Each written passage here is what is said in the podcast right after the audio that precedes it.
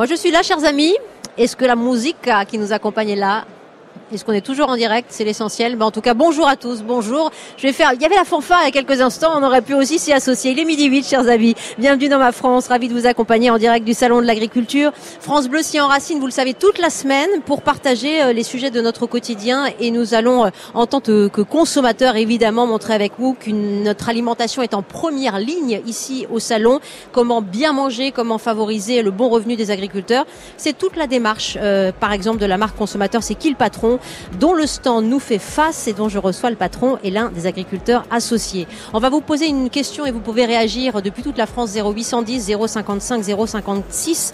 En période de crise, est-ce possible d'offrir une restauration à un prix modéré, une restauration respectueuse de notre environnement, de nos paysans? Et pour nous en dire plus, eh bien c'est le chef Thierry Marx qui représente aussi les métiers de la restauration et qui soutient la démarche bleu blanc cœur, une forme de patriotisme alimentaire qui nous en parle. Euh, des agriculteurs nous rejoignent ici, ils aiment tous deux parler, écrire, euh, filmer leur métier. Anne-Cécile, Suzanne dans le Perche et Étienne Fourmont dans la Sarthe. Voilà pour le sommaire, chers amis. Nous sommes ensemble en direct jusqu'à 13h. Ma France sur France Bleu.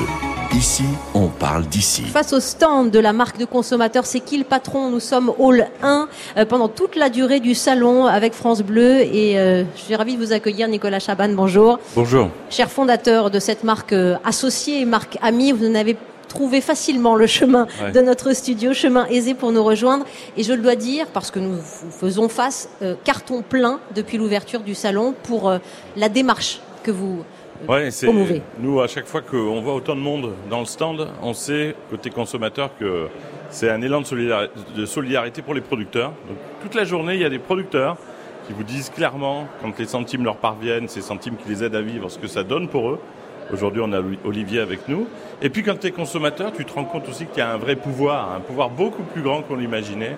Vous voyez, on a fait en sorte aussi que les couleurs soient assez harmonieuses entre les Harmonieuse, le bleu, en effet. Euh, pour être très clair, Combien payez-vous le litre de lait avec ces kills patron Ces briques-là, ces briques de lait bleu justement avec cette grande mention, ce lait rémunère au juste prix son producteur, on les trouve aussi dans les anciennes de la grande distribution.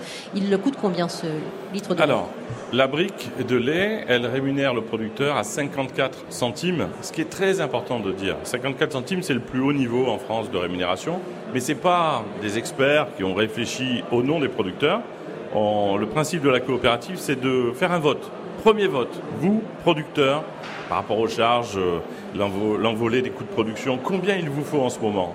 Eh bien, les 300 producteurs ont répondu à cette question. On est arrivé à 54 centimes. C'est important. C'est bien les producteurs qui décident de la juste rémunération. Et si la fameuse marche euh, en avant que souhaite Gabriel Attal. C'est vous qui la mettez en, œuvre depuis quelques années maintenant. Voilà. Et après, nous, consommateurs, on prend ce prix donné par les producteurs et on valide ou pas, mais là, c'était à 97%, la validation du fait qu'il fallait qu'ils vivent de leur métier. Et c'est comme ça depuis 7 ans. Alors l'idée aussi de ce salon, c'est d'échanger justement avec les, producteurs, les, éleveurs et de montrer combien, euh, par exemple, ce type de démarche vous est favorable. Nous accueillons Olivier que vous avez cité, Nicolas Chaban. Bonjour Olivier.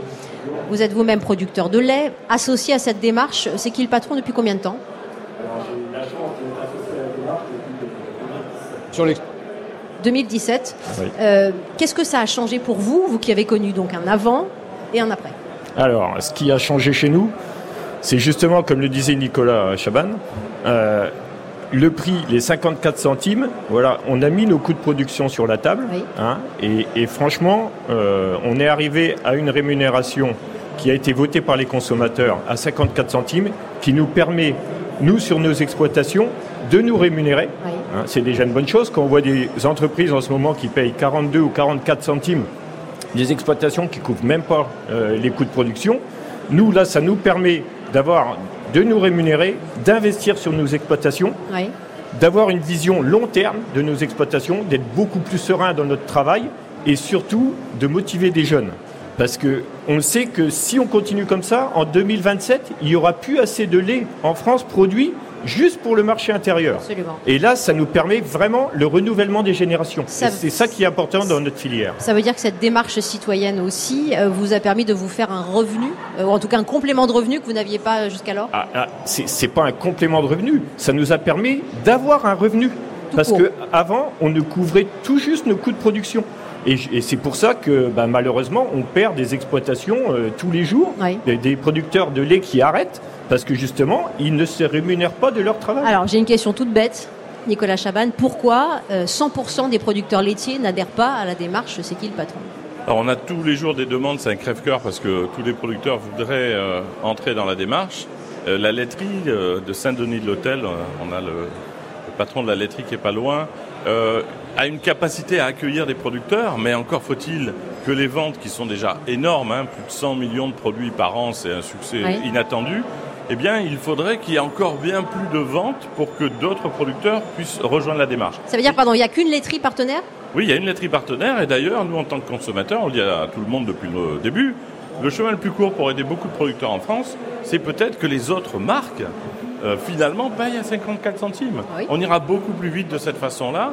Et puis 7 ans, on ne comprend pas pourquoi, alors que c'est un succès, c'est la brique la plus vendue de France, hors MDD, c'est-à-dire que c'est un succès commercial, les magasins en vendent de plus en plus, et d'autres ne s'en inspirent pas. C'est compliqué à comprendre ça pour nous. Emmanuel Macron vous a-t-il rencontré à un moment ou à un autre de ces 7 ans d'exercice au pouvoir? Oui, au tout début, euh, on a, vous avez sur... Euh, sur Internet une vidéo où il parle de C'est qui le patron Il dit voilà, c'est un succès, euh, il faut le généraliser.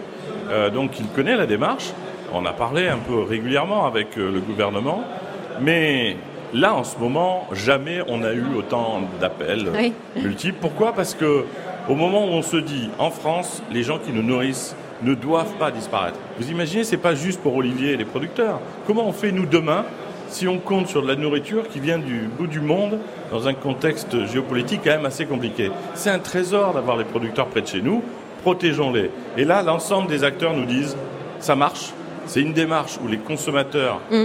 aident les producteurs, comment on peut le généraliser? Là, il y a beaucoup de, de, de discussion en ce moment. Oui, alors euh, on parle du lait, mais il n'y a pas que le lait aussi. Vous avez une, quoi, une trentaine euh, aujourd'hui de, de, produits référencés? Alors vous, c'est un grand vous. Hein. Vous avez des sociétaires là sur le stand. On est une coopérative. On est 14 000 dans la coopérative. Et il y a 20 familles de produits. Euh, du, ouais, des, des, yaourts, évidemment les produits dérivés du lait, mais vous avez aussi des œufs, vous avez aussi de la viande, vous avez du miel, tout ce qui implique la vie d'un producteur, pour nous consommateurs, est à protéger. Donc, euh, C'est chaque fois, pardon, le même principe. C'est-à-dire que vous fixez le prix du miel avec les, les apiculteurs, le prix des œufs avec les éleveurs de volailles. Je peux prendre une minute pour bien le décrire, on ne le fait jamais assez. Ce qui a, à mon avis, fait aussi une part du succès de cette initiative collective, c'est que quand on crée le lait, ou le miel, ou le beurre, ou les œufs, on commence par une question, nous consommateurs. Combien vous devez, vous, producteurs, éleveurs, avoir comme rémunération pour qu'on ait le droit de marquer sur notre produit de lait rémunère au juste, prix On ne veut pas que ce soit de la com ou du marketing. Cette réponse leur appartient. Il n'y a aucune pression à part leur réflexion et leur juste prix. Une fois qu'on a fait ça, on remonte tout le cahier des charges. Est-ce qu'on met des pâturages, euh, euh, du pâturage 1 à 3 mois, 2 centimes, 3 à 6 mois, 4 centimes? On enlève les OGM, 5 centimes. On a recréé un prix, nous consommateurs, en connaissant finalement toute la vie de l'histoire euh, du produit. Et derrière, juste ça, vous avez des sociétaires qui en parleront mieux que moi, parce que je suis venu un représentant de marque. Ben, il y a des gens qui se relaient, qui vont voir Olivier, nous on n'est pas là, l'équipe, en lisant les yeux dans les yeux. C'est vraiment vrai. Et là, la liste des producteurs, nous on ne fait pas un panel, allez voir qui vous voulez, demandez les yeux dans les yeux si leur vie change et ce, cette relation-là, consommateur-producteur, mm.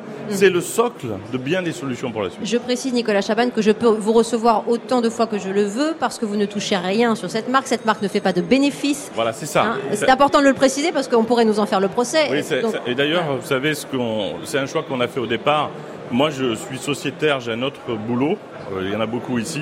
Je ne vais pas un samedi avec les producteurs en rayon si je sais qu'il y a un groupe qui, dans un coin, va s'enrichir tous les bénéfices de fin d'année reviennent vers les producteurs. Il n'y a pas de dividendes, il n'y a pas de, de gestion financière de l'histoire. C'est ça. Ben, je suis ravie de vous accueillir sur le stand de, France Bleu. Nous sommes en direct et, en public et vous allez pouvoir aussi, euh, chers amis, si vous le souhaitez, il y a un micro qui circule, euh, témoigner échanger euh, sur la vertu de ces, de ces produits, sur cette consommation qu'on aime maîtriser et ravi aussi d'accueillir un, grand chef très engagé aussi dans cette alimentation respectueuse de bien des choses. Bonjour Thierry Marx. Bonjour. vous êtes aujourd'hui président de l'UMI, donc vous avez étendu aussi votre vision à la fois des métiers de la restauration, à la fois au cœur de cette crise agricole de la nécessité, par exemple, de démarches comme celle de C'est qui le patron que vous connaissez, d'un autre label, euh, Bleu Blanc Cœur, que vous soutenez.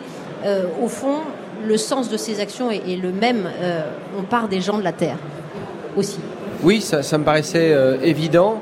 Moi, je fais partie de ces chefs dont j'ai eu la chance de faire partie des, chefs étoilés. C'était formidable, mais on avait beaucoup de mal à parler entre nous de ce qu'était un bon produit. Je savais parler de nos petits producteurs et ça, mais de définir ce qu'était un bon produit, il a fallu que je rencontre quelqu'un comme Pierre Veil il y a 20 ans pour me dire un bon produit, c'est de mesurer, de mesurer, j'insiste sur le mot mesurer, l'impact social, l'impact environnemental et l'impact nutritionnel. Et de définir que ce bon produit doit être bon pour tous. Et c'était euh, la démarche Bleu Blanc donc je me suis inscrit dans cette démarche pour les 175 000 hmm. restaurateurs que je représente aujourd'hui dans, le, dans ce syndicat. Oui, euh, c'est un moment d'importance aussi pour vous que ce salon, on va y venir dans, quelques instants avant de vous présenter euh, l'essentiel de nos invités qui, euh, qui nous entourent. mais je voudrais que nous soyons au cœur de l'événement aussi. Nous sommes mardi 27 février. Gabriel Attal est arrivé au salon de l'agriculture. C'était tôt ce matin avec un verre de lait. D'ailleurs, il a posé devant les caméras. Il était 7 heures du matin. vous qui le suivez, bonjour Marie Mollet. Bonjour depuis Potrominé, on peut dire ça comme ça. Comment se passe cette déambulation du Premier ministre? Écoutez, ça se passe sans, sans difficulté hein, pour le Premier ministre pour l'instant qui se trouve euh, qui se trouvait il y a quelques instants en ce moment euh, près du stand de la filière porcine, pas très loin de vous Wendy, hein, à quelques allées seulement, presque à portée de main. Euh, déambulation dans les travées de, depuis 7 heures pour Gabriel Attal, sans huée, sans nom d'oiseau. Hein. on, est, on est très très loin des images qui avaient marqué la visite d'Emmanuel Macron samedi avec, vous savez, des centaines d'agriculteurs qui, qui forcent les portes du parc des expositions, des échauffourées au milieu des bêtes face à des gendarmes casqués. Non, euh, là, le Premier ministre peut passer de, stand en stand sans encombre. Hein. vous l'avez dit, euh, il engloutit ici un verre de lait euh, fraîchement sorti du pied de la vache, là une tranche de saucisson ou un morceau de livaro, après avoir échangé tout à l'heure hein, à huis clos avec les syndicats agricoles et les représentants des filières. Et puis il se dirige maintenant vers le pavillon des Outre-mer. Et les sujets d'interpellation, si je ne m'abuse, ne manquent pas depuis ce matin 7 heures, Marie. Oui, exactement. Hein, le Premier ministre qui, à chaque étape, à chaque stand, est interrogé, est interpellé. Euh, un éleveur de moutons qui lui parle de sa rémunération. On est pris à la gorge, hein, dit-il à Gabriel Attal. Les charges sont trop lourdes. Vous mettez de l'argent, mais on ne le voit pas. Euh, un autre éleveur en Haute-Savoie qui lui parle du loup. Euh, le loup qui descend dans nos villages, raconte-t-il au Premier ministre. Hein, nos cheptels vont disparaître. Ou encore un agriculteur d'Île-de-France qui regrette la suspension du plan Ecofito. Il faut plutôt mettre des moyens pour aider les agriculteurs à faire leur transition écologique. Euh, le Premier ministre euh, qui répond point par point, qui défend sa gestion de crise, tente d'expliquer le nouveau euh, prix plancher annoncé samedi par le président de la République. Mais cela ressemble, hein, il faut le dire, à un jour sans fin hein, pour le Premier ministre dans les questions, dans ses réponses. Alors que le président de la République a repris la main sur la gestion de la crise et a donné rendez-vous dans trois semaines à l'Elysée au syndicat agricole. Merci beaucoup Marie Mollet pour, euh, pour ma France avec euh, la technique euh, Geoffroy pour l'assurer. À quelques mètres de ce stand France Bleu, le Premier ministre en action qui met en avant aussi Thierry Marx l'importance du dialogue. quelle vertu aussi, vous le savez bien, pour échanger depuis plusieurs jours maintenant avec tous les acteurs de la filière. Non, c'est vrai que tant qu'il n'y a pas de débat, et eh bien finalement, débattre, c'est pas se battre. Je pense que l'agriculture, c'est pas un tableur Excel. Il faut projeter les choses. Il faut du temps long L'agriculture, c'est du temps long, c'est sur 5, 10 ans. Donc il faut pouvoir mettre des perspectives. Et c'est ça que nous défendons, nous, chez Bleu Blanqueur, de se dire, eh bien, ce qu'on a fait en 22 ans, on va encore remettre 22 ans pour encore améliorer les choses sur l'impact social et l'impact environnemental. C'est absolument nécessaire. Mais si on ne prend pas le temps d'élever le débat, eh bien, finalement, on est dans la confrontation et uniquement dans les rhétoriques de plateau. C'est très facile de dire je vais tout changer si je suis élu, or que la réalité, et le monde paysan le sait bien, la réalité, c'est que c'est de mettre en perspective quelle planète nous voulons pour demain et surtout quelle alimentation nous voulons pour demain. Et ça, c'est important. Justement, vous sortez d'un grand débat sur le sujet. Euh, dans cette période de crise que nous traversons, inflation, crise agricole, comment euh, est-ce qu'on peut offrir une restauration collective de qualité, en connaissant l'origine des produits, en rémunérant à sa juste valeur le travail euh, paysan? Bon, vous n'avez pas apporté de solution ou de réponse en, une heure, mais qu'est-ce qui est ressorti de cet échange que vous venez d'avoir mais euh, l'échange, il est, assez simple. C'est vrai qu'on peut faire une restauration, y compris une, restauration collective avec de bons produits, moins mais mieux. Je pense à cela. Et puis de dire la formation, euh, des plus jeunes. C'est-à-dire que quand on défend l'idée d'un cours de gastronomie à l'école, on n'est pas en train de se moquer du monde en disant les grands chefs ont la solution. Non, un cours de gastronomie, dans un cours de gastronomie, vous avez un cours d'histoire, un cours de géographie, un cours d'hygiène alimentaire, un cours de cuisine, de connaissance du produit. C'est-à-dire connaître les, produits de saison, par exemple. Mais surtout, c'est la seule chance de refaire des mangeurs et arrêter de faire des consommateurs qui surconsomment finalement des produits sans intérêt. J'imagine, bonjour Alban Forlot. Bonjour Wendy. Vous qui accompagnez notamment les auditeurs de France Bleu Occitanie sur euh, cette euh, recherche du bon produit, que ce discours-là vous parle, euh, cette pédagogie justement, pour aller chercher le produit de saison pour aller aussi eh ben, bah, consommer en fonction. Oui, c'est ça. Bah, ce matin, on, parlait, tiens, il y a déjà des melons. Alors, bah oui, il s'avère que depuis le Carcil Tarn-et-Garonne, on s'était dit, mais si ça poussait chez bien, enfin, très bien chez nous, pourquoi en Guadeloupe ça pourrait pas euh, pousser aussi bien? Donc, il y a finalement en France, parce que c'est la Guadeloupe, déjà des melons. On a les tomates qui sont sous serre en ce moment à, Marmande, par exemple. Bah, ok, c'est quand même du local. Donc, quitte à privilégier des produits qu'on aime bien, d'abord la saison, c'est important, mais aussi de, de chez nous, c'est mieux. Puis la terre, ça nous fait rêver. Enfin, c'est pas Thierry Marx qui va, qui va me dire l'inverse. La dernière fois qu'on s'est croisé à son école de cuisine aux mines à Toulouse, lui, il est en train de penser pour la Lune, vous savez, d'avoir des légumes sur la Lune. Mais tous les rêves, en fait, partent de la terre et aussi de ce salon de l'agriculture. Moi, je le vois notamment avec les vignerons du Frontonnet, par exemple, qui ont été très impactés par le mildiou cette année. 50 à 100% de, de, la production de ces vins des Toulousains, vous savez, c'est entre Montauban et, et Toulouse. Eh bien, ils viennent ici parce qu'ils ont des, des médailles d'or. En fait, et dans chacune de nos régions, il y a ce concours agricole qui va ramener de la fierté, qui va faire que ça fait rêver le salon de l'agriculture. Moi, j'ai croisé ça en fait dans ma région, mais partout sur ce salon qui est apaisé, là, et vous le disiez. Mhm. C'est cool parce que effectivement, c'est de la fierté qu'on ramène aussi dans nos différentes terres agricoles. Alors, avant de rêver à la lune et, au maraîchage lunaire, peut-être, euh, regardons aussi ce qui se passe ici parce que c'est un salon apaisé, vous le disiez. C'est pour certains euh, un salon de démonstration, un salon de la colère. On l'a compris à certains égards. Je recevais ici à votre à votre place, chers amis, euh, Jordan Bardella, qui est en campagne. Il ne l'aura caché à personne, président du RN et tête de liste pour les européennes. Voilà quand on parle de patriotisme alimentaire, la proposition qu'il fait notamment sur France Bleu. Écoutez. Je pense que la commande publique, que les marchés publics, que notamment la restauration collective mm. peut être un levier important d'efficacité sur les marchés. Je vous donne un exemple concret. Aujourd'hui, pour donner une priorité d'accès dans euh, la commande publique et notamment dans la restauration collective des collèges, des écoles, des lycées, au niveau d'une municipalité, au niveau d'un collège, c'est très compliqué parce que vous dérogez aux règles européennes et notamment à cette règle de la concurrence libre et non faussée. Nous, on souhaite le patriotisme économique et on souhaite que dans la commande publique, les agriculteurs français et les entreprises françaises puissent avoir une priorité euh, d'accès. Et puis, je pense un peu plus largement que pour soutenir nos productions et pour soutenir nos producteurs, il faut améliorer l'étiquetage des produits. Nous, on souhaite faire des efforts en ce sens, y compris sur les produits transformés, ce qui n'est pas fait aujourd'hui et ce qui pénalise de l'aveu même de nos agriculteurs les productions françaises. Thierry Marx est avec nous, Nicolas Chaban pour la marque C'est qui le patron et nos invités associés Alban Forlot et, Olivier qui est producteur euh, aujourd'hui de, lait. Euh, il dit juste, euh, Jordan Mardella, sur le fait qu'aujourd'hui, avec la réglementation des marchés, des appels d'offres, la réglementation européenne, on ne peut pas aujourd'hui dans un département dire je veux 100% euh, de produits de mon département, de produits locaux. On n'a pas le droit de demander l'origine du produit. Est-ce que typiquement, cette loi Mangeons français, elle peut être transpartisane et c'est un sujet que vous pourriez soutenir, Thierry Marx? Alors, moi, j'entends la parole politique. Ce qui m'intéresse, c'est de dire qu'est-ce qu'on fait? C'est pas tout de le dire, faut le faire. Et euh, quand on regarde cette loi Egalim, nous chez Bleu Blanqueur, on a réussi quand même à imposer, euh, notamment aux armées, Aujourd'hui, il y a des produits blanqueurs qui sont armées. C'est un label, c'est une forme de label? Ça, met du temps. Le problème, c'est qu'entre la parole politique et la sédimentation administrative, c'est un peu long. Mm. Tout le monde est conscient euh, qu'il faut réformer ça. C'est plutôt cette sédimentation administrative qui fait qu'à un moment donné, on n'y comprend plus rien.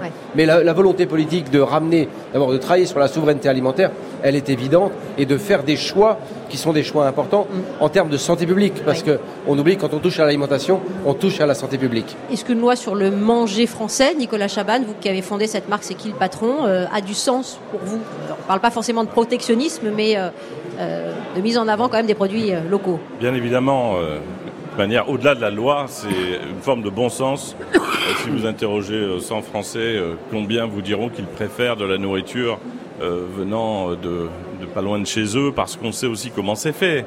Un, produit du bout du monde, on ne sait plus comment c'est fait. Hein. C'est-à-dire quand il fait 20 000 kilomètres en bateau et qu'il peut même être bio ou des labels plus connus, on n'a pas vraiment moyen de savoir. Et, et Thierry Marx le disait, la notion de santé, elle est clé. Il y a deux choses qui doivent permettre ça, c'est la transparence et la juste rémunération.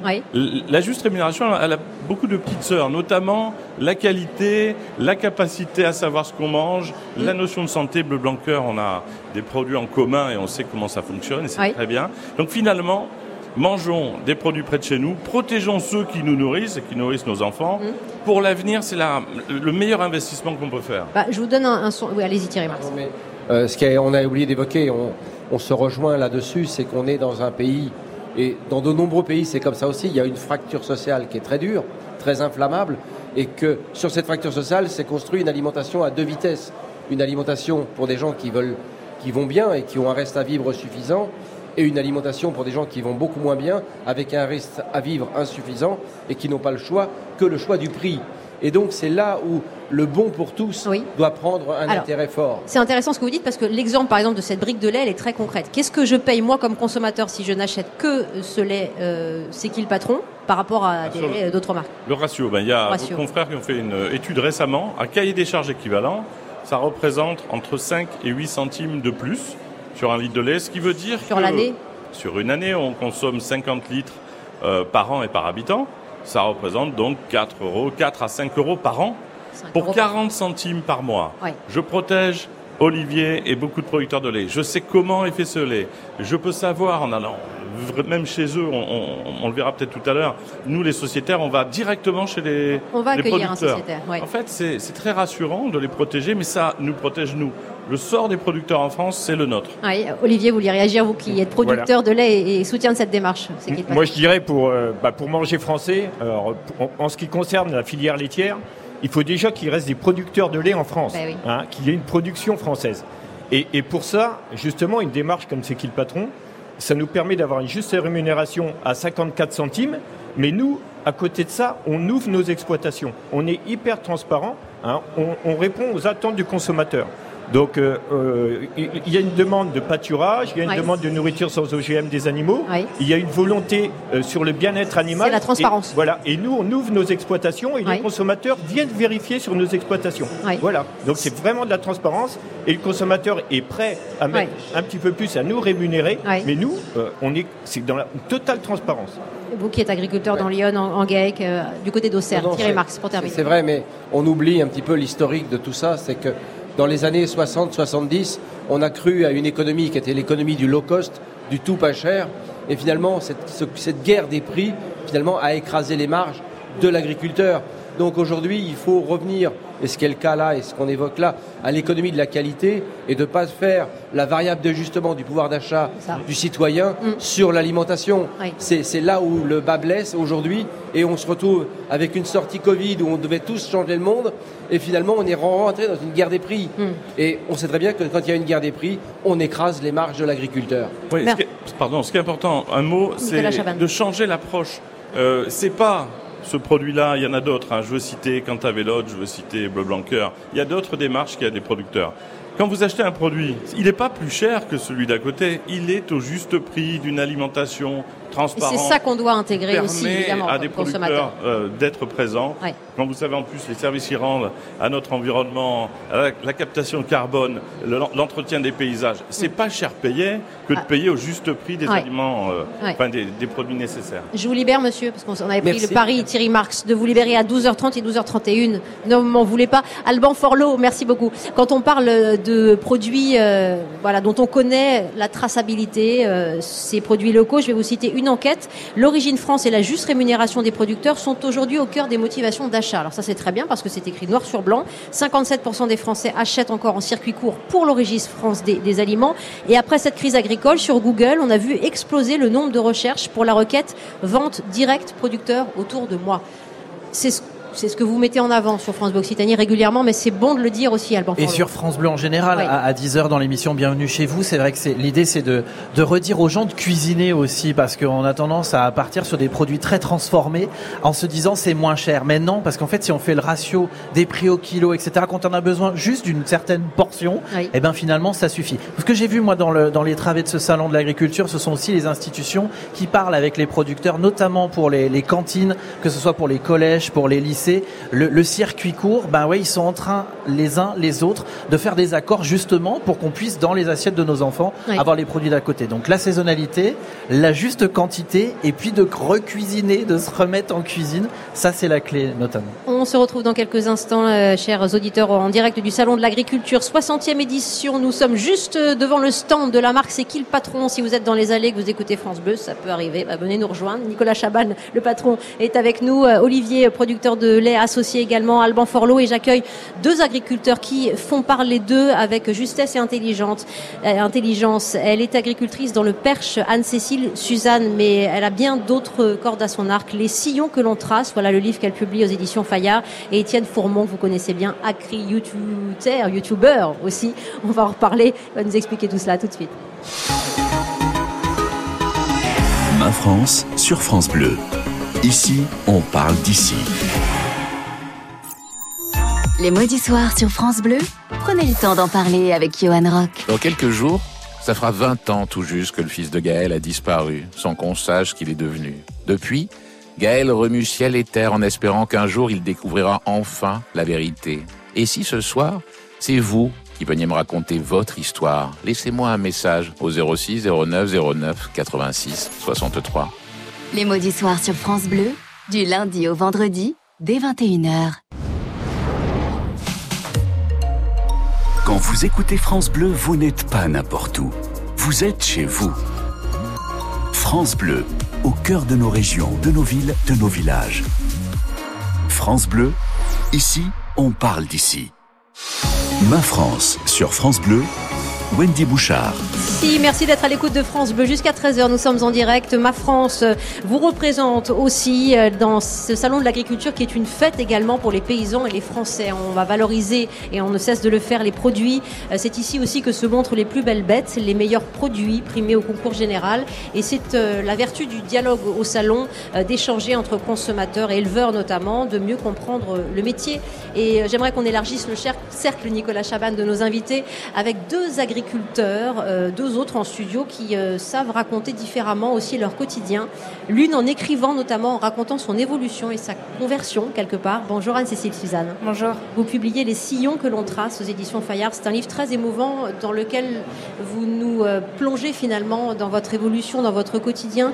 Vous qui avez repris à 20 ans l'exploitation familiale, votre papa tombe gravement malade. C'était pas tout à fait le destin qu'il vous donnait lui-même. Euh, mais vous avez euh, embrassé la chose tout en euh, conjuguant vos études, Sciences Po, école de commerce. Est-ce qu'aujourd'hui vous avez dû passer un diplôme d'agricultrice qui vous permette d'avoir les mains libres aussi sur cette terre, dans le Perche? Moi, j'ai pas passé de diplôme parce que j'ai bénéficié d'une dérogation de la Chambre d'agriculture. Mais, mais je pense que, en revanche, j'aurais sans doute dû le faire parce que c'est utile hein, d'être diplômé en agriculture et d'étudier. Oui si vous deviez nous décrire votre exploitation, qu'on y, soit avec vous là. Ouais, c'est une exploitation de polyculture élevage. Donc j'élève euh, 85 vaches blondes d'Aquitaine avec tous les petits veaux, les jeunes, etc. Ça fait 240 bovins euh, sur 110 euh, hectares de prairies et puis 90 hectares de culture. donc des pommes, mais aussi du blé, du maïs, du, du trèfle violet et autres. Donc à la fois pour nourrir mes animaux et pour la consommation humaine. Combien êtes-vous sur cette terre, sur cet élevage en polyculture? Alors je suis agricultrice installée et avec moi j'ai deux personnes salariées, dont Guillaume, dont je parle dans le livre, qui euh, m'accompagne depuis 10 ans et qui euh, est un véritable partenaire sur l'exploitation et qui m'a formé au métier parce que, encore une fois, moi, j'y connaissais absolument rien. Votre maman est là encore sur ces terres? Maman est là. Alors, maman, elle est médecin, donc euh, elle, elle a jamais vraiment travaillé sur l'exploitation, mais bien sûr, elle m'a soutenue et bien sûr, elle s'est investie également. Et vous avez plusieurs métiers, je le disais. Vous êtes aussi consultante pour le secteur de l'agroalimentaire. Vous êtes aussi administratrice chez Auchan. Autant dire que quand on traverse une crise agricole comme celle que nous traversons, euh, vous cochez un petit peu toutes les cases et vous savez segment par segment ce qui se passe dans cette filière. Oui, moi je pense qu'on ne peut pas aborder l'agriculture en fait juste comme ça, isolément. Il faut absolument arriver à faire le bout en bout, donc euh, à comprendre ce qu'est l'industrie agroalimentaire, comprendre ce qu'est la distribution sous toutes ses formes, pour à la fin adopter un raisonnement global en fait sur les enjeux agricoles. Et donc quand on parle de rémunération de l'agriculteur, bah, on parle notamment du prix payé pour son alimentation, et c'est tout cela qui est important. Donc c'est comme ça en fait que j'ai commencé à m'investir sur euh, l'aval de la filière. Oui. Vous êtes d'accord avec ça, Olivier euh, Je vais vous libérer parce que vous avez eu beaucoup aussi. vous qui êtes producteur de, lait, comprendre les différents de cette filière pour parler plus généralement de... On est complètement d'accord et justement c'est le, fait d'être dans la démarche euh, C'est qui le patron On a un, relais avec les consommateurs. Et, ça, vraiment, c'est ça qui est moteur. Parce qu'on explique justement notre métier, on explique nos contraintes. Et, vous l'avez vu, euh, pour la rémunération, on a expliqué qu'il fallait une juste rémunération. Les consommateurs l'ont voté. Et, on voit que la démarche, bah, justement, elle a du succès. Donc, quand les consommateurs sont conscients, derrière que vraiment, en mettant quelques centimes, ça revient au producteur et que nous, sur notre cahier des charges, on est prêt à faire des efforts à répondre aux attentes du consommateur et de leur montrer eh ben, ils sont au rendez-vous. Hmm. C'est tout ça le succès de C'est qui le patron, justement. Merci beaucoup, Olivier. Je vous laisse retourner sur le stand. Je vous laisse faire 30 mètres et puis comme ça, vous allez pouvoir accueillir tous les consommateurs qui s'y pressent justement depuis l'ouverture du salon et qui essaient d'en savoir plus, peut-être même qui essaient de devenir sociétaires. Hein. Ah, ça c'est merveilleux pour nous, c'est euh, on peut se rassembler dans la coopérative, on peut devenir sociétaire. on va en reparler dans quelques instants euh, avec euh, une sociétaire qui va nous en dire davantage sur son rôle. merci d'être avec nous également Étienne Fourmont. Bonjour Étienne. Bonjour. Vous êtes agriculteur dans la Sarthe, éleveur de vaches laitières et vous utilisez, on le sait, on s'était rencontré l'an passé ici sur ce salon, une chaîne YouTube pour parler des enjeux du métier. Vous avez euh, plus de 119 000 abonnés. Chaque vidéo que vous faites au cœur de votre exploitation, notamment, euh, se partage à plusieurs euh, milliers de, de vues. L'idée, c'est alors Anne-Cécile Suzanne aime raconter son métier, par exemple, dans ses livres. Vous, vous le racontez avec l'image, euh, avec cette ambiance pour nous plonger au cœur aussi de votre quotidien, Étienne. Exactement. Moi, j'utilise les réseaux sociaux pour, euh, montrer, pour partager mon métier, euh, pour expliquer comment je travaille avec la, à la ferme, avec les vaches. J'ai une exploitation polyculture élevage Grand Ouest relativement classique. Hein. Il y en a beaucoup qui sont comme moi, qui travaillent comme moi. J'ai la particularité, même si on est aussi nombreux à en avoir, des robots de traite. Donc, c'est-à-dire que j'ai des vaches qui vont se faire traire quand elles en ont envie. Ah. la vache rentre dans un box, elle se fait traire, elle ressort ensuite. Quand elle en ressent le besoin aussi. Quand elle ressent le besoin, donc c'est-à-dire elle peut y aller deux fois par jour, trois fois, quatre fois, cinq fois par jour. C'est vraiment elle qui décide. D'accord. Ça peut être à minuit, ça peut être à 1h du matin, ça peut être à 14h. C'est une écurie, enfin une étable intelligente. C'est une étable, exactement, c'est une étable intelligente. Et, euh, et moi j'essaie de partager aussi que euh, les fermes françaises peuvent évidemment euh, prendre soin de l'environnement, prendre soin des animaux et être très moderne mm. pour répondre aussi aux enjeux climatiques et sociétaux de demain. C'est ce que vous nous montrez. Il y a une, une dernière vidéo où vous nous montrez l'extension de votre exploitation. Donc c'est pas mal parce qu'on est vraiment euh, dans le chantier avec vous. Voilà, vous montrez comment euh, comment vos vaches peuvent sortir pour aller dans leur pâturage en plein air et, un petit peu l'investissement évidemment qu'il faut derrière tout ça. Parce qu'on parle aussi concrètement de ce que ça coûte d'être agriculteur. Oui. Alors moi j'ai vraiment la chance. Je suis la cinquième génération sur la ferme et vous savez, j'ai des, donc j'ai des bâtiments. Et euh, le bâtiment où il y a les robots traites, donc l'étable à vache, il est de 1929. Ah oui. Et ensuite, mon grand-père a rallongé le bâtiment, mon père a rallongé le bâtiment, et moi j'ai encore rallongé le bâtiment. Parce que c'est l'évolution de l'agriculture aussi. On le sait qu'on est de moins en moins nombreux, on sait qu'il euh, il faut aussi nourrir les Français. Et donc la ferme a toujours évolué avec euh, son époque, avec les techniques, mm. avec les techniques de travail, avec, avec qui on travaille. Donc J'essaie de montrer ça et de montrer aussi qu'on peut évidemment être heureux en étant agriculteur, euh, soit, soit chez, chez qui le patron, soit dans d'autres laiteries évidemment. Euh, mais voilà, je, je, je, veux, euh, je veux montrer aux citoyens que euh, les éleveurs français, parce que moi je suis dans l'élevage, font des efforts, font très attention aux techniques qu'ils utilisent, font très attention au bien-être animal, font très attention à l'environnement. Et j'essaye de partager ça au quotidien sur. Oui, c'est votre démarche aussi dans le livre qui en était issu, d'où vous nous rappelez le titre, Peace and Food, voilà, de dépasser aussi ces idées reçues ou ces clichés ou ces raccourcis en tout cas. Anne-Cécile, Suzanne, euh, vous avez plus ou moins le même âge, même génération. Comment vous vous retrouvez dans les propos d'Étienne Fourmont là, sur l'évolution d'une ferme, par exemple, cinq générations d'éleveurs ici? Ah, je, m'y retrouve complètement. En fait, la, seule chose, euh, c'est qu'aujourd'hui, en fait, on sait euh, plus exactement en tant qu'agriculteur vers où va euh, l'agriculture quand, on, quand on voit l'actualité et les manifestations et autres. Pour moi, l'enjeu aujourd'hui, et c'est passionnant, hein, c'est hyper enthousiasmant en tant qu'agriculteur et en tant que personne investie sur ces sujets-là, c'est de définir l'avenir de l'agriculture euh, française et européenne. Chez vous, par exemple, vous qui donc êtes en polyculture élevage, est-ce que vous dites que vous allez peut-être un jour sacrifier une de vos branches là euh, une de vos moi, cultures Moi, ma conviction, c'est justement qu'il faut absolument être le, le, plus diversifié possible, parce que c'est comme ça qu'on est bon pour l'environnement, parce qu'on a une diversité d'assolements, donc de cultures qu'on implante dans les champs qui est, qui est plus importante. On arrive aussi à capitaliser bah, sur les, euh, la circularité, donc les animaux, ils font du fumier, ce fumier va sur les, sur les terres, donc ça va permettre d'enrichir les sols, et puis derrière, bah, la paille euh, euh, qui est produite dans le cadre de la production du blé, bah, elle revient aux animaux, donc mmh. bref, tout cela, cette diversité-là, pour moi, elle est très très riche, et donc il faut la maintenir. Bien sûr, vous êtes en Normandie, est-ce que vous travaillez à 100% pour le marché local? Est-ce que vous travaillez pour l'exportation? Moi, je travaille à la fois pour le marché local en vente directe, à la fois euh, pour le marché national, parce qu'il y a une partie de ma production, clairement, qui est notamment la viande, hein, qui est consommée sur le marché national, et puis sur l'export aussi, euh, pour le colza, le blé, etc. Donc, on a besoin, en fait, en agriculture, de tous ces marchés-là.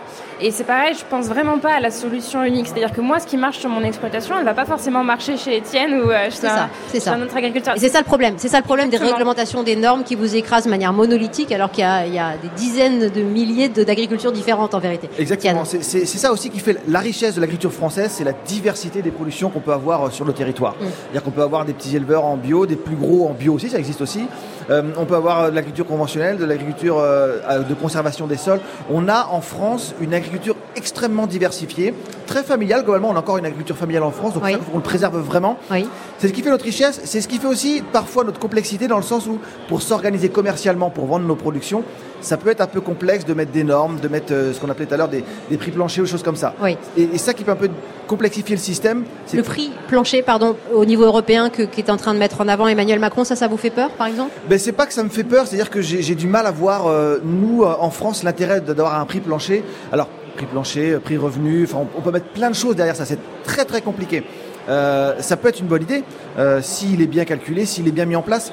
Mais je, connais euh, l'administration française, je, connais la politique française, je connais les surcouches administratives qu'ils peuvent mettre en place, et donc c'est très très dangereux. Vous avez peur que ça se fasse par exemple en défaveur de production française, parce que ça peut être le cas aussi. Bah, c'est-à-dire que si vous avez un prix plancher et que l'éleveur qui lui a des coûts de production qui sont relativement faibles, il va vouloir produire plus parce que son prix plancher va lui permettre de produire Bien plus. sûr. Donc il faut que ce prix plancher s'accompagne aussi de gestion des volumes et on rentre dans un système qui peut être très complexe. Vous êtes aussi dans, la droite ligne d'Anne-Cécile Suzanne sur euh, ce, refrain de diversifier au mieux l'agriculture pour mieux survivre et exister aussi ah ben, L'agriculture française, il faut qu'elle reste aussi diversifiée qu'elle est aujourd'hui. Il faut qu'on soit, il faut qu'on installe des jeunes aussi. On va avoir besoin d'installer beaucoup de jeunes.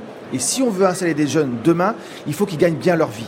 Et il y a des, bah, démarches comme C'est qui le patron qui permet euh, d'installer des jeunes correctement, mais il faut que ça se fasse multiplier, enfin, que ça se multiplie partout dans le territoire. Alors Nicolas Chaban, ça c'est intéressant. Euh, sur l'installation des jeunes justement, comment vous en parliez tout à l'heure, comment ces marques-là qui rémunèrent au juste prix peuvent être un levier d'avenir pour cette euh, jeunesse agricole?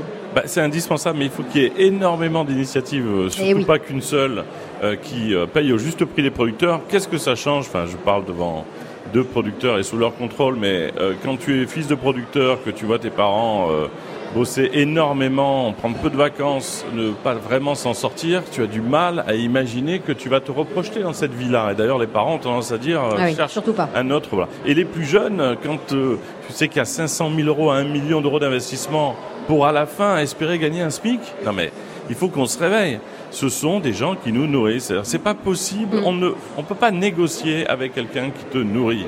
Il a un prix, il a des coûts. On peut vérifier, on peut faire de la transparence. De façon bienveillante, nous les consommateurs, on se rend très à l'écoute de tout ça.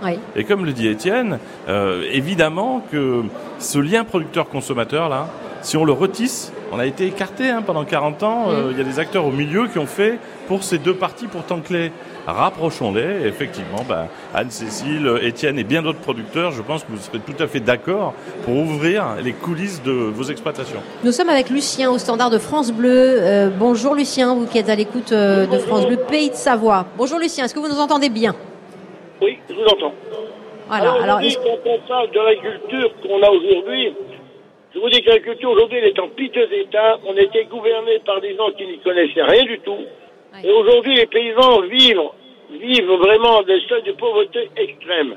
Et ce n'est pas avec quelques centimes d'augmentation du prix du lait qu'ils vont pouvoir tourner. Aujourd'hui, le lait devrait être payé 600 euros la tonne pour qu'un agriculteur vive. Mais l'argent profite à qui aujourd'hui? Aux gros groupes comme Lactalis. On l'a chez nous en Haute-Savoie, ils possèdent 90%. Pardonnez-moi, mais Lucien, on vous entend très mal, mais je comprends la substance quand même de votre intervention. Euh, c'est la mot. Oui. C'est la. Je crois qu'on a un. Vous savez. Oui. avec des primes. C'est une honte, un scandale. Mais, euh, Lucien, si vous voulez bien, on vous, on vous fera intervenir dans, une, dans des conditions un peu plus euh, claires, mais on a compris la substance aujourd'hui de, ces propos de Lucien qui est en Savoie, Étienne Fourmont. Oui, oui, ben non, mais c'est, c'est évident. Il faut que, il faut, comme on l'a dit tout à l'heure, il faut que les producteurs vivent de leur métier, vivent décemment de leur métier. Euh, on fait des heures à rallonge. On a un métier. Alors, c'est peut-être moins vrai aujourd'hui. Mes grands-parents et mes parents avaient un métier physiquement très dur. Par exemple, là, vous pouvez être au salon parce que vous avez des salariés sur la parce que j'ai des salariés, parce que j'ai des robots de traite, parce que j'ai des machines qui permettent à mes salariés aussi d'avoir un, niveau de confort relativement euh, correct. Euh, mais ce qu'avaient pas mes grands-parents, euh, qui travaillaient très durement et qui avaient des problèmes physiques à la fin. quand on prend en agriculture les femmes qui faisaient souvent la traite dans l'exploitation et qui avaient des gros problèmes d'épaule et de bras à la fin de, au début de leur retraite. Et voilà, et tout ça, il faut qu'on puisse aussi financer un confort de travail pour que euh, on puisse avoir des, conditions de travail euh, euh, correctes. Combien de vos collègues travaillent et multiplient justement les, métiers? Alors c'est un peu ce que vous faites finalement, hein, Anne-Cécile Suzanne, parce que vous êtes à la fois consultante pour l'agroalimentaire, vous êtes à la fois sur l'exploitation familiale. vous êtes obligé aujourd'hui, comme d'autres, de cumuler aussi ces métiers pour avoir un revenu correct, on va dire?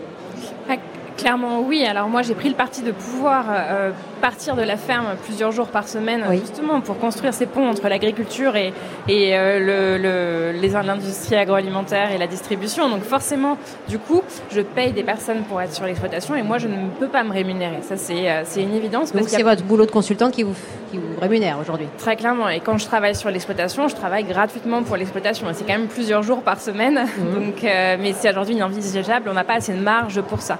mais moi, je, tiens aussi à insister sur quelque chose, c'est qu'on parle beaucoup de prix à payer aux agriculteurs, mais en fait, on s'exonère, et aujourd'hui le gouvernement également, je trouve, euh, de parler de charges. En fait, il y a énormément de charges qui pèsent sur les agriculteurs, Bien sûr. charges fiscales, charges d'équipement, on le disait, et, euh, et, ce sujet des charges, à mon avis, on a beaucoup plus de leviers pour travailler dessus que le seul sujet des prix. Donc, euh, donc travaillons aussi sur les charges en agriculture, ça, ça me paraît essentiel. Je recevais à votre place hier Céline Imar, qui est agricultrice dans le Tarn, céréalière, euh, qui a rejoint la liste de François-Xavier Bellamy euh, pour, euh, pour les européennes. je sais que vous êtes élue locale, Anne-Cécile Suzanne, dans votre commune du Perche. Est-ce que une vocation plus politique aussi, par exemple comme, comme Céline, vous avez aussi la même génération, pour défendre ce combat agricole, oui. vous plairait Euh, moi, Troisième métier, du coup. Ouais. j'ai déjà fait de la politique, j'en ai fait. En fait, la, la seule chose, c'est que ce qui, ce qui m'impatiente un peu en politique, c'est qu'on a énormément, énormément de mal à renouveler le, le, le, paradigme de pensée. On est encore sur les anciens schémas et moi, je rêve de, de politiques qui prennent en compte l'évolution de l'agriculture depuis 30 ans et qui se disent, mais comment est-ce qu'on la projette? Donc, c'est-à-dire comment est-ce qu'on crée une agriculture qui, qui produit bien et qui produit aussi bon pour l'environnement? Vous attendez beaucoup de Gabriel Attal qui a 28 ans, enfin un peu plus.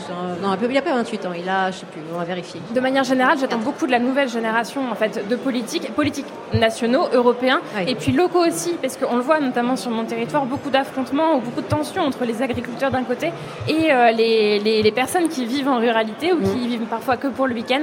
Et c'est là-dessus aussi, il faut qu'on arrive à se parler, à se comprendre. Nicolas Chaban parlait de liens entre producteurs et consommateurs, bah, aussi entre producteurs et citoyens. On partage aussi euh, en direct, vous le savez, les fiertés des productions locales parce que ce salon, je le répète, est une vitrine et nous retrouvons sur le stand des produits de Côte d'Or, Hall 3, euh, Stéphane Conchon, euh, qui depuis ce matin déambule aussi pour France Bleu Bourgogne, notamment dans ces allées du salon. Cher Stéphane, bonjour. Bonjour Wendy, bonjour à tous. La fierté des produits, oui, en effet. Dites-nous ah, Oui, oui, oui, bah, oui, oui c'est l'occasion, hein, le salon de l'agriculture, de, de, montrer, de montrer, de défendre ses fiertés. Vous, vous l'avez dit, ici dans le Hall 3 du salon de l'agriculture, il y a des gens passionnés qui prouvent au monde entier, je pèse mes mots, que c'est à Dijon, Dole, Besançon qu'on peut vraiment se régaler. Vous allez le comprendre avec Vanessa de Monfrasio, des produits gourmands de Bourgogne-Franche-Comté. Bonjour Vanessa. Que j'ai sous les yeux également, du Morbier, Chaour, c'est du sous-maintrin, du beau fromage. Bonjour madame. Donc des, produits euh, qui n'ont pas été choisis au hasard, hein. ces fromages-là euh, que vous distribuez, que vous proposez à la dégustation, euh, c'est vraiment la vitrine. Oui, c'est la vitrine. Alors ici, vous êtes au bar à fromage. Nous, on a une chance immense en région Bourgogne-Franche-Comté. C'est qu'en en, fromage, en produits laitiers, on a quand même plus de 17 produits sous appellation AOP ou IGP, fromage, crème et beurre. On peut faire rêver avec du fromage aujourd'hui. Et évidemment qu'on peut faire rêver avec du fromage. Quand je vous propose un morceau de Mont d'Or euh, ou un morceau d'Époisse, quand même notre, notre célèbre Époisse, bah, vous voyagez forcément. On parle beaucoup de traçabilité euh, aujourd'hui et euh, en particulier hein, sur le salon de l'agriculture. C'est possible de, remonter euh, jusqu'aux producteurs là? Oui, bien sûr. Nous on représente les filières agroalimentaires. Ce sont les producteurs en direct hein, qui nous déposent leurs produits, qui nous apportent leurs produits ici pour qu'on les vende sur le stand de la région. Alors, il y a euh, un petit récipient, vous avez le même hein, euh, sous, vos yeux. Vous savez quoi, euh. il est vide déjà. le public a manifestement très apprécié. Il reste un petit peu de. Le, ski coulant, c'est le chaours Alors, non, alors, ski coulant dans le petit récipient, c'est pas tout à fait un fromage. Ah. Non, c'est pas tout à fait un fromage. On, dit exactement que c'est une spécialité fromagère. C'est de la concoyote. Ah, la concoyote, pour ceux qui ne connaissent pas, c'est fabriqué à base de méton. Donc le méton, c'est quand on fait cailler le lait. Hein. vous avez ces petits granulés là que vous allez affiner, qui vont commencer à sentir un petit peu fort. Ce méton, vous le faites fondre dans du beurre et un petit peu d'eau, et vous obtenez la cancoyote, qui est l'un des fromages les moins gras qui existent. Ah bah écoutez, c'est monsieur qui termine, il reste un tout petit bout de pain, mais il a une belle, une belle cuillère de cancoyote. Merci beaucoup. Euh, bah c'est un, beau partage. Euh, ensemble sur euh, ces produits euh, bourguignons dont vous faites, euh, auxquels vous faites honneur, cher Stéphane. Merci à tous les deux. Tout va bien sur le stand de là-bas? Oui, oui, oui. Bah là, on est, on est envahi, hein, bah, très clairement. Ça attire du monde, hein, la Bourgogne-Franche-Comté. Bah, beaucoup, beaucoup, beaucoup. On n'arrête pas. Hall 3, voilà. Merci beaucoup à tous les deux. Alban Forlot, vous êtes dans le public devant le stand France Bleu et Madame à vos côtés a des choses à dire, je crois. Je suis avec Clo-Clo avec Claudine. Mais je la connais. Un sociétaire, c'est ça, racontez-nous, vous faites quoi Voilà, donc je suis sociétaire de C'est qui le patron depuis six ans. Je connais la marque euh, depuis le, sa création, mais euh, j'ai pris ma petite part euh, qui vaut seulement un euro, qui n'est pas une action, c'est juste un droit de d'entrée dans la coopérative. Et du coup, le mot clé qui ressort, c'est transparence. C'est tout à fait ça. pour résumer, en fait, ce que j'aime dans cette démarche, c'est la transparence la communication, le fait de pouvoir aller vérifier euh, sur place chez le producteur ou l'éleveur et ainsi que chez le fabricant euh, toute la démarche en fait de la production jusqu'à la mise en en pack. Qu'est-ce qui vous a fait, pardon Oui, juste, elle me disait, l'idée c'est que ça fasse des petits, peut-être pas que dans cette filière-là, c'est ça? Tout à fait. Donc, euh, à part le lait, évidemment, nous avons une trentaine de produits chez C'est qui le patron aussi bien le jus de pomme que le, yaourt, mais aussi le miel euh, et la, concassée de tomates. Donc euh, tous les domaines sont possibles. Euh, et ce qui est important, en tout cas, c'est de pouvoir rassembler beaucoup, beaucoup de monde pour mm. pouvoir faire ces visites de sociétaires. Je peux vous demander quel est votre métier, Claudine? Pardonnez-moi. Alors, je suis maintenant à la retraite depuis deux ans. Auparavant, j'étais assistante de direction dans un groupe agroalimentaire. D'accord. Donc, c'est des sujets sur lesquels, évidemment, vous aviez une sensibilité, mais cette démarche-là vous plaît. Et ça vous prend combien de temps d'être sociétaire avec euh, cette exigence de transparence, de contrôle? alors, quand je travaillais, ben, j'y passais pas tellement de temps, mais je pouvais prendre une journée de congé pour aller faire une visite sociétaire. Et désormais, je, je vais quand j'en ai envie, quand je suis disponible aussi, bien sûr, et quand on a besoin de moi, euh, on fait appel aussi pour faire des réunions ou des, euh, des, des, présences comme aujourd'hui au Salon de l'Agriculture. C'est aussi, Nicolas Chaban, ce Salon de l'Agriculture, là, merci Claudine, merci Alban, la manière de, de, montrer que nous sommes voilà, euh, acteurs aussi de ces choix et acteurs avec du temps passé, très clairement. Franchement, on le veuille ou non. Mais... Moi, je représente l'histoire, dans, notamment dans les médias, mais Claudine est plus importante encore que euh, ce rôle de communicant, puisqu'on est 14 000 dans la coopérative, on est 16 millions d'acheteurs, et c'est qu'il patron, s'il y a 100 millions de produits vendus par an, et c'est autant de sourires, oubliez les chiffres, mais imaginez ce que ça représente, 100 millions de produits solidaires par an, c'est parce qu'il y a Claudine et des milliers de gens qui vont dans les magasins, qui euh, engueulent un peu les directeurs quand il n'y a pas de produits, qui, sans nous, vont voir les producteurs les yeux dans les yeux en disant c'est pas du marketing ce qu'on met sur la brique, est-ce euh, qu'est-ce qui change dans vos vies? C'est cette transparence qui va aider les producteurs et qui va nous rassurer nous consommateurs. Donc merci à Claudine et tous les sociétaires de France et les consommateurs. Voilà, c'est le moment euh, aussi de choisir ce salon de l'agriculture Étienne Fourmont pour dépasser les idées reçues. Qu'est-ce que vous allez y faire vous personnellement? Ah ben moi, alors j'adore parce que euh, déjà on rencontre des consommateurs, donc on peut discuter avec les gens de comment on travaille, ils posent des questions, c'est super euh, intéressant. Et puis évidemment de, de croiser des collègues, de pouvoir déguster, déguster des bons produits, boire un coup avec les Ça fait du bien aussi. Ça fait quand même beaucoup de bien. Oui. Anne-Cécile Suzanne, c'est pas votre premier salon, mais c'est votre premier salon depuis l'écriture des sillons que l'on trace quand même. Tout à fait. Qu'est-ce que vous venez y chercher aussi, vous? Je viens y chercher de la convivialité aussi, parce que c'est vrai qu'en tant qu'agriculteur, on est éparpillé dans toute la France, en tant qu'acteur de l'alimentation de manière générale, avec les industriels et autres dans toute la France.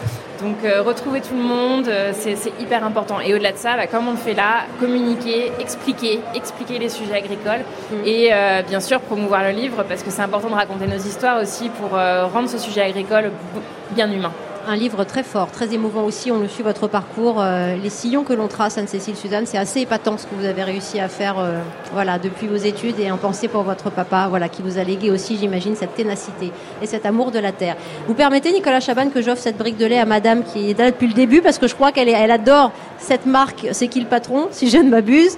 Hein, Je vois un intérêt chez vous. Merci beaucoup. Merci beaucoup. Que le lait, les œufs, les yaourts, la farine, tout ce que je trouve Carton plein, regardez. Bah merci. si, j'ai une seconde, à 18h, il y a une réunion. On se rassemble, nous, consommateurs, pour aller aider dans toutes les régions de France des producteurs. C'est à 18h et on passe par le site et on, peut euh, devenir des, référents locaux pour aider des producteurs qui, lorsqu'ils payent, lorsqu'ils ont un, débouché au juste prix, pas que c'est qu'ils patron, hein, les fruits et légumes, euh, bien finalement, nous on les aide à repérer les magasins qui jouent le jeu pour eux. Voilà, donc c'est à 18h. Ici sur le stand non, ça se passe lors d'une euh, visio, mais ah, euh, je pense qu'il y a beaucoup de sociétaires qui vont y être. Merci, cher Nicolas Chaban, et bravo aussi pour l'ensemble de votre œuvre, si je puis me permettre. Monsieur Étienne Fourmont, on vous retrouve Agri-YouTuber, B-E-U-R-R-E. Exactement. Voilà. Euh, tous les dimanches matins, quasiment sur YouTube, une vidéo où j'explique ce que je fais à la ferme, et puis au quotidien sur Instagram et, Twitter aussi. Super. Merci, chère Anne-Cécile Suzanne. Les sillons que l'on trace à lire chez Fayère. Là, où vous racontez aussi votre, votre histoire. On se retrouve demain, chers amis, à partir de midi dans ma France. Merci de votre fidélité. Et vous pouvez applaudir celui Bonjour. qui me succède, Monsieur Willy Revel. Bonjour à tous. Ça va Alors du coup, c'est qui le patron? Mais c'est la, patronne, c'est vous déjà. Vous parlez. C'est pour vous ça. Hein comment ça se passe? Ça s'est bien passé hier? Très très très bien. Et aujourd'hui, ça se passera encore mieux car on va parler que des femmes euh, pendant une heure. Les femmes et l'agriculture. Voilà, les femmes et l'agriculture. Oui, tout à fait. Vous rester alors. Bah, vous, pouvez rester. Merci, vous, la cher ami, avec toute l'équipe de Willy Revel. Jusqu'au 3 mars, France Bleu s'installe au cœur de la plus grande ferme de France. Venez à la rencontre des éleveurs et de leurs animaux, des artisans et de leurs produits. Découvrez les métiers de l'agriculture en participant à des animations pédagogiques. France Bleu, partenaire du Salon international de l'agriculture. Les informations pratiques, le programme des émissions sur francebleu.fr. Avec CTH Agri, fabricant français de solutions d'hygiène globale en élevage. Plus d'infos sur cth.fr. France Bleu, connecté à notre région.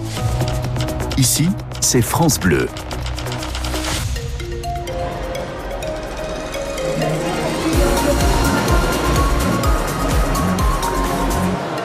Merci d'être à l'écoute de votre premier grand média de proximité. Il est 13h sur France 2.